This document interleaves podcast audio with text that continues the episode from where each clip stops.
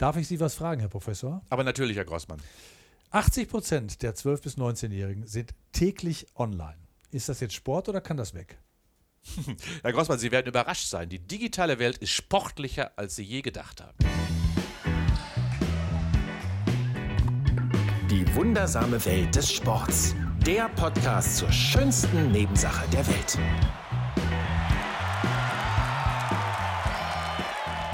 Willkommen, es ist wieder Zeit für den Podcast, bei dem ein Sportmoderator, äh, kennen Sie jetzt seinen Namen, Herr Professor? Nein, noch nicht, aber ich weiß, dass Sie sich selber gerne vorstellen. Ja, genau. Peter Großmann und ein renommierter Sportwissenschaftler über die schönste Nebensache der Welt plaudern. Herr Professor, Sie haben vernommen, ich habe renommiert gesagt. Ich hoffe, da kommt demnächst mal eine ordentliche Replik von Ihnen. Und ich hoffe, ich kann eine anständige Antwort geben, denn renommiert ist ja schon eine ganz schöne Last, die Sie mir direkt am Anfang mitgeben. Ja, zu Recht natürlich. Herr Zu Professor Ingo Frohböse. Äh, und es geht ja heute um Online-Sport und da äh, wird es hier und da wahrscheinlich nicht so schwierig sein für Sie, dann auch Dinge zu erklären. Aber die Sporttraditionalisten, die kräuseln so bei dem Thema durchaus mal die Stirn. Ob zu Recht oder nicht, kriegen wir vielleicht heute raus. Es gibt da ja unglaubliche Facetten. Ja. Sport am Computer, Tennis, Tanzen vom Computer, E-Sports, eine boomende Branche, Online-Sportkurse in jedem Bereich und natürlich die Influencer und Influencerinnen, die uns in den sozialen Medien mit ihren Erkenntnissen beschmeißen. Mit Hintergrund oder auch nicht. Aber auch das werden wir heute hoffentlich besprechen. Jetzt erstmal kurz ein Beweis für Ihre Fachkenntnis. Ich habe mal was rausgesucht. Das freut Sie wahrscheinlich wieder, ne? Ja, sagen Sie mal was. So, E-Sport ist ja eine boomende Branche, kommen wir gleich noch intensiver zu. Äh, auch da gibt es ein hohes Verletzungsrisiko und ich habe mal die drei häufigsten Verletzungen herausgesucht für E-Sportler, die ja sich dadurch auszeichnen, dass sie so ca. 300 bis 400 Tastenaktionen pro Minute ausführen am Computer. Also, viele müssen sogar ihre Karriere beenden, habe ich gelesen. Top 3, das Karpaltunnel-Syndrom, also eine neurologische Geschichte, der Tennisarm und Rückenschmerzen. Und jetzt habe ich was gelesen, was mich dann wirklich hat hinten rüberfallen lassen. E-Sports-Verletzungen lassen sich präventiv lösen durch, Achtung, Sport treiben. Jetzt sind Sie dran. Ja, und daran sieht man ja schon, ich glaube, das sollte auch die Botschaft von, von uns beiden auch heute sein. Äh, E-Sport und Sporttreiben ist nicht identisch, aber wenn es man richtig macht, dann äh, ergänzt sich das wunderbar. dass nämlich der E-Sportler, das ist auch immer meine Botschaft, deswegen vor der so einer Konsole auch so gut ist, weil er im körperlichen Sporttreiben auch gut ist. Und dementsprechend heißt es, dass die Prävention letztendlich genau das Richtige ist für alle die E-Sportler. Wir wissen ja, die sitzen sechs, acht, zehn Stunden letztendlich und daddeln darum, dass das natürlich einen Ausgleich braucht und dass das körperliche Aktivität ist. Ich glaube, das ist das Beste. Das stimmt. Und jetzt waren, waren Sie schon bei diesem Begriff Daddeln, äh, äh, was ja auch viele Eltern zur Weißglut bringt, wenn ihre Kinder, die nicht professionell E-Sports betreiben, sondern einfach zu Hause sitzen und auch am Computer äh, äh, dann äh, sich aufhalten, dass die schon denken, mein Gott, mein Kind ist süchtig, mein Kind sitzt nur noch vorm Computer und so weiter. Und auch das ist ja eine Problematik, über die wir, um die wir uns natürlich heute ein bisschen kümmern. Was machen wir mit den Kindern? Wie ist das da mit Sporttreiben? Kann man da äh, Alternativen bereitstellen oder nicht? Aber wir, wahrscheinlich, und das muss ich auch immer wieder sagen, wird der Begriff der Sucht viel zu früh genutzt. Ja? Ab wann es eine Sucht ist und wirklich, ob alle Kinder wirklich süchtig sind, nur weil sie in ihrer normalen So- Social Community unterwegs sind, ich glaube, das ist häufig dann zu negativ belegt. Also der Ge- Begriff der Sucht, der müsste meines Erachtens etwas weiter ausgedehnt werden, gerade in diesem Zusammenhang. Und wir kommen ja auch zu den positiven Seiten des Computers im Zusammenhang mit Sport. Auch da werden wir noch heute drüber sprechen. Das ist gut. Wunderbar. Warum ist der Zusammenhang zwischen Computer und Sport für viele immer noch so eine unvorstellbare Kombination? Ja, weil man natürlich grundsätzlich erstmal den Sport, so haben die meisten ja Assoziationen, immer sehr körperlich betreibt. Also man hat ja immer eine Assoziation, dass man dann läuft, rennt, springt, hüpft, wirft, also viel, viel Dynamik passiert. Und wenn man dann vor dem Computer sitzt und dort vielleicht Sportsimulation betreibt äh, oder auch andere Spiele betreibt, dann ist die Bewegung natürlich sehr gering. Und dann aus dieser Assoziation heraus, Vergleich heraus, einmal viel körperliche Aktivität, einmal wenig körperliche Aktivität, resultiert eben diese doch sehr negative Sicht. Wobei wir immer sagen müssen, es gibt auch Sportarten, die ebenfalls mindestens genauso wenig körperliche Aktivität haben. Lassen Sie mich raten, Schach. Zum Beispiel, Herr Grossmann, Schach ist die eine, aber nehmen Sie zum Beispiel eine der größten deutschen Sportorganisationen ist neben dem Fußball der Deutsche Schützenbund. Ah. Der Deutsche Schützenbund. Ehrlich? Stellen Sie sich mal vor, genau, da wird Bewegung natürlich komplett absolut reduziert. Manchmal wird sogar der Oberarm, der Schussarm, wo die Finger, der, wo der Finger am Abzug liegt, mit einem Gurt abgebunden, weil schon der Herzschlag zu viel Bewegung ist in den Arm hinein. Und daran erkennen wir also, nicht alle körperlichen Aktivitäten, nicht alle Sportarten sind mit körperlicher Aktivität verbunden. Ja, ja, äh, da, da, geht ja jeder von so einem Sportbegriff aus. Ja, von seinem der, eigenen. Der, der wahrscheinlich nicht immer stimmt, aber machen E-Sportler denn tatsächlich jetzt auch schon Aufnahmeprüfungen an der Sportuni? Nee, noch nicht. Das muss ich schon wirklich sagen. Aber nochmal, ich, das ist gar nicht so fern. Es gibt mittlerweile international Studiengänge zum Thema E-Sport und das wird zunehmen, da bin ich mir ganz sicher. Und nicht nur das Thema E-Sports Management, es wird ja unheimlich viel Geld dort bewegt. Preisgelder von bis zu 20 Millionen Dollar sind da gar nicht so selten. Aber auf der anderen Seite muss man wirklich sagen, sagen, es bewegt auch viele Menschen. Mhm. Äh, und wenn, wenn wir wissen, dass zum Beispiel die großen Spiele wie League of Legends oder Counter-Strike äh, oder Dota Hunderte von Millionen Kinder und Jugendliche spielen, dann wissen wir, es ist eine Kultur, die in Konkurrenz zum klassischen Sport tritt. Und genau deswegen müssen wir uns damit beschäftigen. Ja, das tun wir ja heute ja auch. Und äh, ich sage es nochmal, ein Wachstumsmarkt, halbe Milliarde Euro wurden allein 2016 umgesetzt. In Asien spielen das 350 Millionen. Äh, äh, und auch in Deutschland gibt es ja immer mehr E-Sports-Teams, immer mehr Firmen, die E-Sports-Teams gründen. Und es wird, äh, wie Sie ja gerade schon selber gesagt haben, an den Sporthochschulen äh, auch durchaus untersucht und begleitet, um da auch äh, zu wissen, was passiert da eigentlich. Und man kann diese Branche natürlich nicht ignorieren. Das tut übrigens auch nicht das IOC, das Internationale Olympische Komitee Komitee 2022 bei den Asienspielen ist äh, E-Sports Demonstrationssportart. Also auch da merkt man, das ist eine Wachstumsbranche, die muss da auch schön in den Topf mit reingenommen werden. Genau, in den Topf mit reingenommen heißt, um den Topf auch zu füllen. Auch ja. das muss natürlich, steckt natürlich so ein bisschen dahinter. Und in der Tat erschreckt das natürlich die klassischen Sportfans. Olympische Spiele waren ja immer in großen Stadien gefüllte, tolle Wettbewerbe und äh, das haben wir allerdings auch im E-Sports. Auch dort gibt es große Stadien, die gefüllt sind, die nur anders stattfinden. Dort sitzen eben fünf Jungs und fünf äh, andere Jungs gegeneinander. In der Regel sind Jungs leider, weil Mädchen hat der E-Sport noch nicht so richtig wettkampfmäßig im Profibereich erreicht, was ich schade finde. Aber äh, auch das sind große Hallen, die gefüllt werden, große Games und umso mehr wundere ich mich wen oder umso weniger wundere ich mich, dass letztendlich Asienspiele schon und es wird Olympische Spiele geben, vielleicht 30 schon, wo E-Sports in bestimmten Dimensionen, Genres, es gibt ja unterschiedliche Spiele, auch dann wirklich präsent ist. Heißt aber auch hier, wir müssen uns damit beschäftigen und wir von der Wissenschaft auch, es ist ein Kulturgut der jungen Menschen. Ja, Haben Sie übrigens auch gedaddelt? Ich ja. Ich habe nie Computerspiele gespielt. Nein. Ja. Und aus mir ist trotzdem was geworden. Da freue ich mich. Behaupte Ken, ich jetzt. Kennen Sie nicht The Brick? The Brick beispielsweise vor früher man so einen Tennisball immer so Achso, das, das habe ich gespielt. Sehen Sie? Ja, ja, oder, ja, oder ja. kennen Sie nicht Pac-Man? Ja, aber das waren die Anfänge. Also seitdem habe ich aber Sehen Sie, ich, nicht mehr sehen Sie, Sie hatten doch Abgründe. Sie haben doch dunkle Abgründe, was das Computerspielen betrifft. Auf dem Commodore 64 wahrscheinlich früher oder da, da war ich schon raus. Da waren Sie schon raus. Aber sehen Sie, das war ja, aber, aber genauso. Das aber ich so. habe tatsächlich als Kind jede freie Minute draußen verbracht und Fußball gespielt. Aber auch das muss ja nicht immer gut sein. Also da müssen wir jetzt auch mal äh, die, die Bremse treten. Aber wir sind jetzt gerade mit E-Sports so ein bisschen angefangen, also mit dieser professionellen Ja, ja. Seite des Sports und Computer. Aber bei vielen äh, ist, zu Hause ist es ja so, äh, dass sich viele auch, äh, gerade Eltern, ich habe es ja schon angesprochen, so äh, Gedanken machen darüber, was passiert da eigentlich bei uns zu Hause gerade. Also die Zahlen sind ja da nicht gut, muss man sagen. Also wie viele Kinder und wie lange Kinder am Computer sitzen, auch gerade äh, in Zeiten der Pandemie. Ich glaube, äh, da gibt es auch neue Zahlen, ne, die das nochmal 91 Minuten mehr in der Freizeit sitzen Kinder aktuell vor dem Rechner. Natürlich auch, weil die Rechner es geschafft haben, die digitale Welt es geschafft hat, Kinder zu fesseln, zu faszinieren und zu begeistern. Und wenn draußen nichts stattfindet und wenn man nicht sozial in Kommunikation treten kann mit seinen Freunden, mit seiner sozialen Community, dann macht man es eben digital, denn das ist möglich. Und jetzt stellen sich viele die Frage, ist das eine Ausschließlichkeit? Also ist das so, dass man, wenn man, ist das ein Automatismus, dass wenn man zu Hause vom Computer sitzt und viel Zeit vom Computer verbringt, automatisch auch keine Zeit mehr im Sportverein beim Sport verbringt? Kann man das so sagen? Nein, das kann man nicht so sagen. Zwar hat, haben die Vereine aktuell auch in Corona-Zeiten 17 Prozent der Kinder und Jugendlichen verloren. Eine dramatische Zahl, muss man ganz klar sagen. Aber auf der anderen Seite, und das würde ich mir sehr viel mehr wünschen, ein Umarmen der E-Sports-Organisationen von den klassischen Vereinen. Äh, weil es ist ja auch eine Chance, eine Ressource. Und dementsprechend auch zu dokumentieren, dass man zum Beispiel über den Sport des Fußballs, des FIFA-Spielens digital zum Beispiel, es vernetzt mit dem klassischen Fußball äh, da draußen auf dem Feld oder das Autorennen oder das Tennis oder das Basketballspielen und, und, und.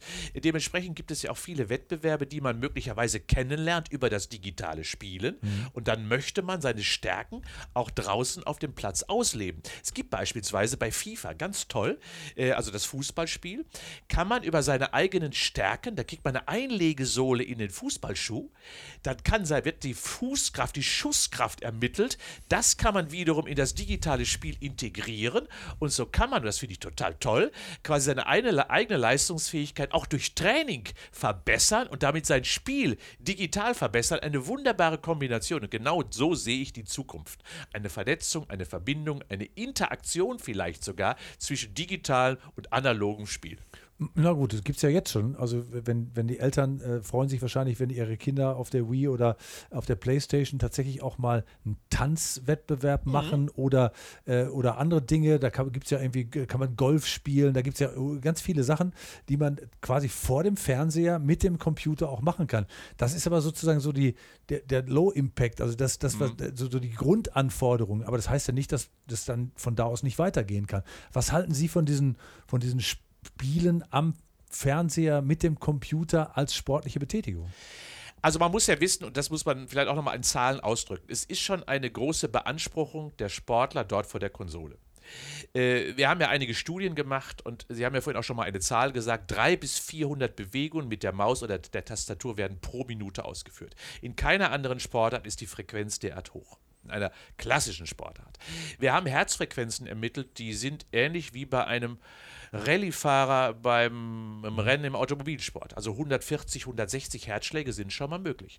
Wir haben Cortisolwerte gemessen, also Stresshormone äh, im Körper, die so groß sind wie beim Elfmeterschießen in der Champions League. Also ganz große körperliche Reaktionen finden da statt, die vielleicht von außen nicht sichtbar sind. Aber Belastungsreaktion zeigt auch der E-Sportler vor der Konsole.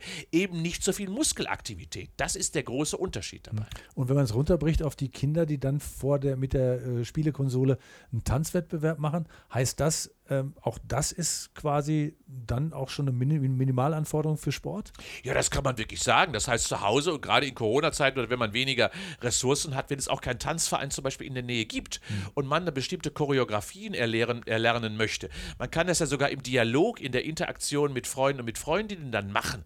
Das ist wunderbar. Das ist der Einstieg in körperliche Aktivität in den Sport und das können die Sportvereine gut nutzen. Ja, das stimmt. Für Reha-Maßnahmen ist es natürlich auch gut. In Amerika gibt es äh, sehr viele übergewichtige Kinder, die auch tatsächlich mit, mit, mit Radfahren am Computer, äh, also mit ganz Minimalanforderungen, aber über den Computer wieder rangeführt werden an die körperliche Betätigung. Also so ganz weit weg von der Realität ist das alles nicht, muss man sagen. Und die Einsatzgebiete sind auch äh, schon durchaus äh, im Fokus und durchforstet. Also ich bin zum Beispiel auch ähm, in der wissenschaftlichen Auseinandersetzung schon mal äh, in einem dreidimensionalen Raum geflogen, durch Täler geflogen, mit dem Ziel, eben die Rückenmuskulatur zu kräftigen. Man sitzt, man liegt auf einem Gerät und fliegt quasi durch die Valleys und kräftigt dabei die Oberarme, die untere Rückenmuskulatur, stabilisiert quasi den gesamten Rumpf. Also wenn man das schön Gamification da ein bisschen andockt, dann macht das sogar großen Spaß. Man merkt gar nicht die Therapie, mhm. weil man so in einem Spielmodus ist.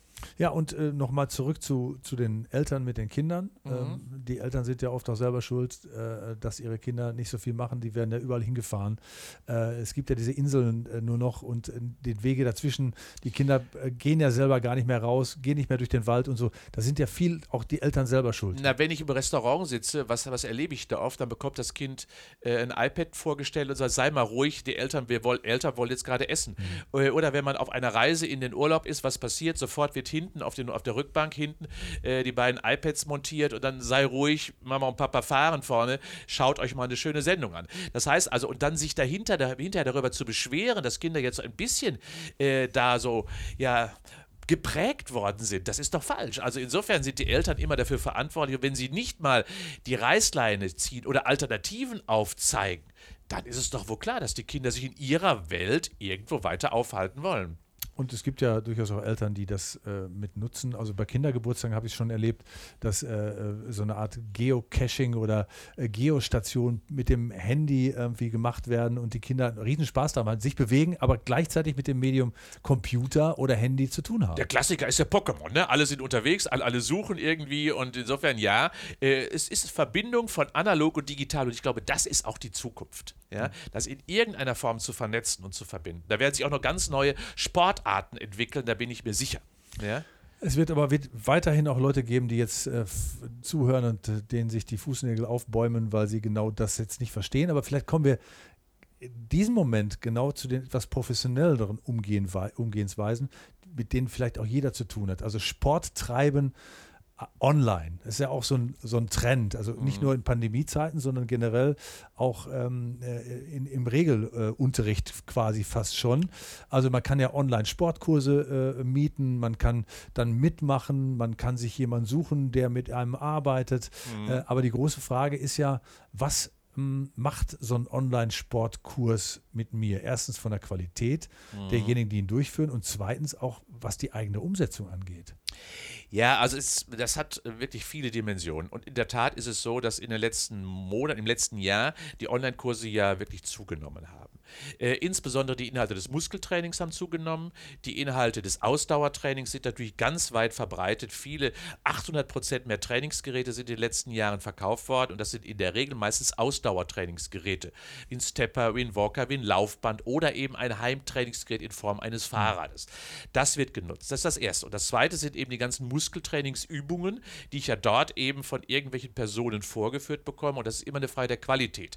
Erstens, also ich muss wissen, äh, wenn ich zum Beispiel auf einem Ausdauertrainingsgerät sitze, wie trainiere ich überhaupt? Ich kaufe mir ein Produkt, aber habe gar keine Trainingskompetenz. Liegt da immer eine Bedienungsanleitung dabei? Ja, wie ich das Gerät einstelle, aber nicht wie ich trainiere. Das ist ein Unterschied. Wie bediene ich meinen eigenen Körper? Das ist ja das Entscheidende.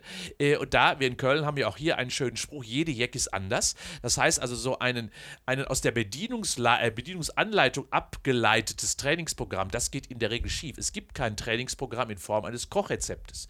Und das gleiche sehe ich fürs Muskeltraining Training auch. Wenn dort vorne eine sehr ästhetisch geprägte Person gestellte Person. Das haben Sie aber nett gesagt ja, jetzt. Ja, ja. Ich rede aber jetzt nicht von Ihnen, Herr Grossmann.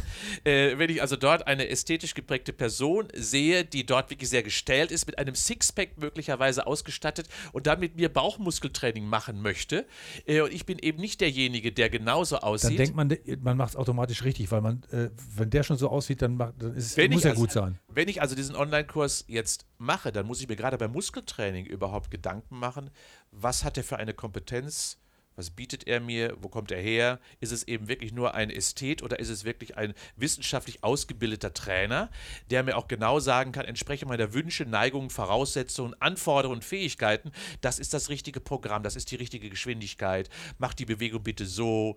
Äh, dadurch erfährst du folgenden Effekt. Wenn du Krafttraining machen möchtest in Form des Muskelaufbautrainings, sieht es anders aus, als wenn du nur die Ausdauer verbessern möchtest der mhm. Muskulatur und, und, und. Und daran sieht man schon, Training ist nicht so einfach und das nur über digitale Formen zu reproduzieren, nachzuahmen, das ist oft sehr schwierig. Also wenn ein Personal Trainer oder Trainerin äh, mir gleichzeitig noch ein schönes Outfit anbietet aus der eigenen Modekollektion oder auch gleichzeitig noch eine Basisernährung empfiehlt, dann sollte man hellhörig werden? Sehr sogar. Das heißt, da steckt immer, und das ist leider ja bei vielen Tools, die man so findet, wirklich äh, die Grundintention, Produkte anzubieten, Produkte zu verkaufen. Letztendlich muss man wirklich fragen, also was steckt dahinter, wo ist die Ausbildung und vor allen Dingen, wie ist letztendlich das Gesamtprodukt? Das Gesamtprodukt sollte den Schwerpunkt haben, wenn ich Muskeltraining betreibe, dann möchte ich auch nur Muskeltraining betreiben und nichts anderes und nicht noch wie so in einem Verkaufskanal unterwegs gewesen zu sein. Ja, und viele, äh, die sich in dem Druck befinden, was an sich verändern zu wollen, mhm. ähm, nehmen das natürlich auch wahrscheinlich nicht so wahr. Es ist ja auch keiner professionell ausgebildet. Deswegen ist der Markt wahrscheinlich auch so wunderbar, äh, weil man mit äh, den eigenen Erfolgen, die man an sich selber zeigen kann, dann auch beweisen kann, guck mal, ne, was ich geschaffen habe, das mhm. kannst du auch. Aber die Frage der wissenschaftlichen äh, Begleitung ist dann ganz oft mit einem dicken Fragezeichen versehen. Das kennen wir ja auch aus der, aus der Buchindustrie. Auch dort werden ja immer irgendwelche Bücher geschrieben mit einem großen Titelbild äh, von einer Person, die bekannt ist, die irgendwelche Selbsterfahrungen gemacht hat. Das gleiche gilt hier auch. Und das ist eben keine, keine Qualifizierung der Kompetenz, kein Nachweis der Kompetenz, dass man es selber erreicht hat. Nein, es geht vielmehr darum, möchte man viele Menschen mitnehmen, geht es insbesondere darum, wirklich jeden Menschen individuell personalisiert anzusprechen und ihm zielgerichtet auch das Programm zu machen. Also nur einfach nachzuahmen. Und es gab doch früher so ganz traditionell, Herr Grossmann, ich weiß nicht, ob Sie sich da noch erinnern, so alte Videos, die man damals in den VHS- und Beta-Rekorder hineinsteckte, mhm. äh, wo es damals noch darum ging, dass irgendwelche Models Jane Fonda. Ja, ja, wo man so vorgeturnt hat und dann die ganzen Cindy Crawfords dieser Welt, äh, Claudia Schiffers, die dann vorgeturnt haben. Die sahen auch top aus natürlich, aber die sind deswegen nie wirklich flächendeckend zum Einsatz gekommen, weil sie eben meine individuellen Bedürfnisse niemals getroffen haben. Die Damen sahen einfach zu gut aus, aber äh, passten eben nicht zu meinem Programm, was ich brauchte. Also ich verstehe schon, äh, derjenige, der vorturnt, darf nicht zu gut aussehen. ja, sagen wir so. Also nicht nur. Das darf nicht die einzige Kompetenz sein. Ne? Ja. Das ist das, oder der einzige Nachweis der Qualität. Wobei ähm, äh, diese Online-Kurse haben wir jetzt äh, besprochen. Ähm, es ist auch schwierig zu diesen Zeiten, aber es wird wahrscheinlich auch schwierig bleiben. Äh, in anderen Zeiten derjenige, der äh, einen eigenen Trainer haben will, der muss es natürlich auch gut bezahlen. Und es gibt sicherlich auch Trainer, die sich live zuschalten ins eigene Wohnzimmer. Ne? Also die gibt gibt es. Das, man kann Personal Training digital buchen, man hat einen festen Termin und dann kann man über Kameras natürlich auch mit dem Trainer, egal wo er sitzt, kommunizieren, interagieren und das ist auch gut so und so sollte es auch sein. Gerade wenn ich Anfänger oder Anfängerin bin, dann habe ich ja noch nicht die Bewegungskompetenz, es sauber auszuführen. Deswegen brauche ich Kontrolle. Deswegen brauche ich also Informationen, wie führst du es aus, achte bitte darauf, leg die Hand bitte so, halte den Kopf bitte gerade und so weiter und so fort. Denn die Bewegungsqualität ist ja Garant dafür, dass ich mir nicht auch negative Dinge einkaufe in Form von Verspannungen, mhm. Zerrungen, Überlastung von Gelenke und deswegen, wenn schon online, dann glaube ich auch ein bisschen mehr investieren und das bedeutet eben dann lieber personalisiert. Ah, und das bedeutet auch, dass man äh, Online-Kurse umso besser macht, umso mehr man vielleicht in seiner äh, jungen Erwachsenenzeit auch mal in einem Sportverein gewesen ist, so eine mhm. Art Grundkompetenz schon erworben hat? Das ist ein wunderbares Beispiel. Deswegen würde ich es immer additiv sehen oder gerade vielleicht in solchen Zeiten, wie wir es aktuell haben, wo nicht alles geöffnet ist, vielleicht auch als Alternative kurzfristig. Aber gut ist es dann, wenn ich fortgeschritten bin, wenn ich also erfahren habe schon, wie geht Bewegung, wie steuere ich Belastung, wie reagiert mein Körper auf Belastung. Wenn ich diese Kenntnis habe, dann ist es immer besser, mein eigenes Training zu gestalten. Und deswegen Grunderfahrung ist immer besser als gar keine Erfahrung. Umso mehr Betreuung benötige ich, wenn ich eben nichts weiß. So, und dann sind wir wieder bei denen, die äh, sich hoffnungslos verlieben in äh, Influencer und Influencerinnen, die äh, sich im Netz tummeln, in Social Media Kanälen, das war Instagram. Übrigens, das war übrigens früher auch immer so. Die, die Mädels haben unten, das weiß ich ganz genau, immer wenn da oben so ein tanzender Brasilianer in einem Aerobic-Kurs stand, dann waren die Kurse immer voll und so, so perfide sind die, sind die Studios auch immer gewesen, haben immer nur ihn knackig dahingestellt und umgekehrt genauso. Wir bei uns Männern wissen wir ja, wenn das Bild dort vorne auf der Bühne ein attraktives ist, dann gehen wir dort viel lieber hin. Deswegen sind Ihre äh, Seminare auch nicht so gut besucht in der Sporthochschule? Äh, leider ja, das muss ich immer wieder sehen, äh, weil, meine, weil wir uns eben vom Alter auch zu sehr entfernen, weil ich mich zu alt von meinen Studierenden entferne, ja. Und deswegen bin ich ganz froh, dass ich viel digital machen kann. Nein, aber äh, nochmal zu den Influencern und Influencerinnen, die, die natürlich auch äh, eine gewisse Strahlkraft haben, ja. auch viele junge Leute vor allen Dingen, die ja auch gerade in diesen äh, Zeiten äh, sehr körperbewusst sind. Mhm. Heutzutage wird ja kein Foto auf äh, Instagram mehr hochgeladen, das äh, nicht perfekt und gut aussieht. Und dieses, ähm, diese, dieser Zusammenhang ist ja vielleicht auch fatal. Läuft man da auch äh, etwas hinterher, was jemand, der da quasi sich was mal eben angelesen hat als Influencer, äh, vielleicht auch gar nicht erfüllen kann? Also grundsätzlich ist das so, dass die Bilder, die oft dargestellt werden, gerade im Internet, für die meisten Menschen völlig unrealistische Bilder sind, unerreichbare Ziele sind.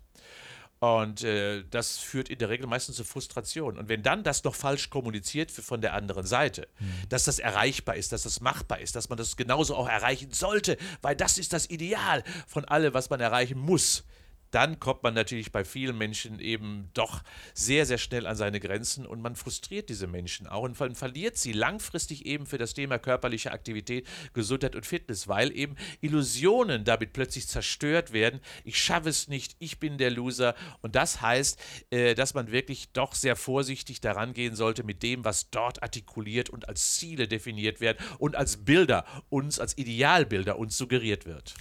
Ja, vielleicht haben äh, die aber auch die ganzen äh, traditionellen Sportvereine in der Zwischenzeit auch deswegen abgehängt, weil sie eben diese moderne Sprache nicht mehr sprechen. Ne? Ja, ich würde das auch sagen. Das heißt, wenn die Sportvereine es eben auch sogar manchmal ja als äh, als Gegner, als Feind artikulieren, diese digitale Welt, dann machen sie etwas falsch, mhm. weil sie sie eben nicht nutzen. Und die junge Generation, die ist damit groß geworden, die definiert sich sehr viel darüber und zieht ihre Bilder und damit ihre Visionen und Perspektiven sehr stark aus diesen Bildern heraus. Und dementsprechend heißt es für mich, man muss es verbinden, man muss es vernetzen und kombinieren. die eine Welt, die digitale Welt, muss unbedingt zur analogen Welt finden und umgekehrt. Gerade die traditionelle analoge Welt des Sports muss unbedingt sich auf den digitalen Marsch machen.